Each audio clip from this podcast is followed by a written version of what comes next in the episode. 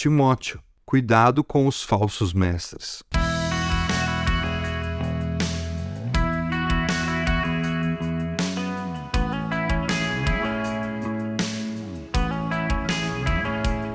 No primeiro capítulo da primeira carta ao seu precioso discípulo Timóteo, o apóstolo Paulo começa a alertá-lo sobre os falsos mestres que estavam se levantando na igreja em Éfeso.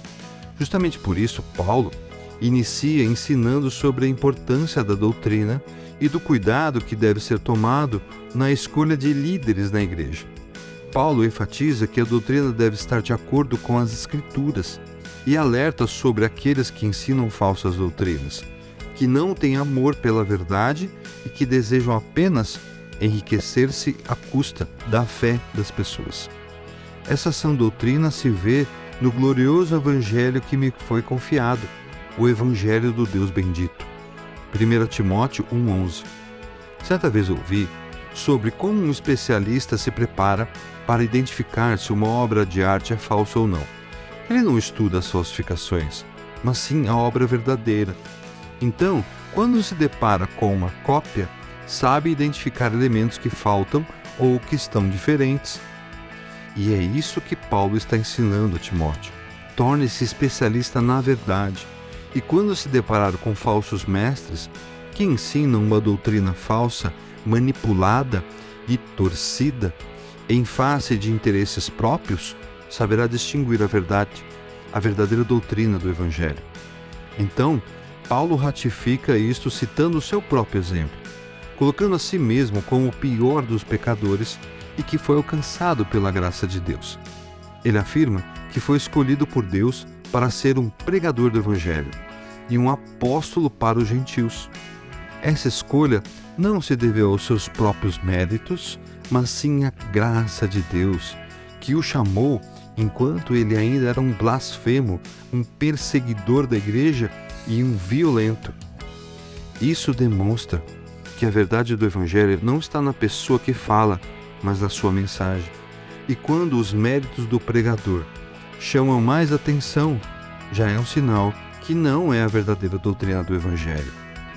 Então, ele encoraja Timóteo a perseverar na sua missão, lembrando de que a confiança que ele tem em Deus deve ser inabalável.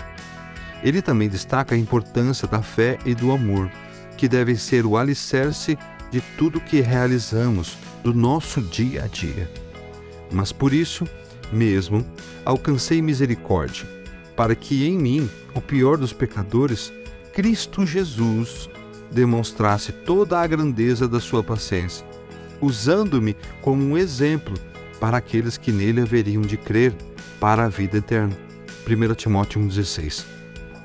O restante do capítulo, dos versículos 18 a 20, Paulo enfatiza a advertência contra os falsos mestres que estão perturbando a igreja lá em Éfeso, onde Timóteo está liderando. Paulo exorta-o a permanecer fiel à sua missão e a rejeitar os ensinamentos errados desses falsos mestres, por mais atrativo que possam parecer. O Evangelho não serve para provar nenhuma opinião nossa, que no fundo só serve para justificar o nosso pecado. O Evangelho transforma, é a referência para identificarmos o que é verdadeiro.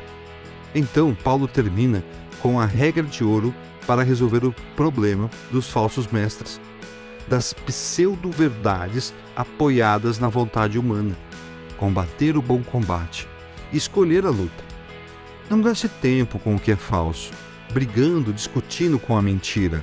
Gaste tempo com o que é verdadeiro. Torne-se especialista na verdade. Timóteo, meu filho, dou-lhe essa instrução, segundo as profecias já proferidas a seu respeito, para que, seguindo-as, você combata o bom combate, mantendo a fé e a boa consciência. 1 Timóteo 1, 18 e 19.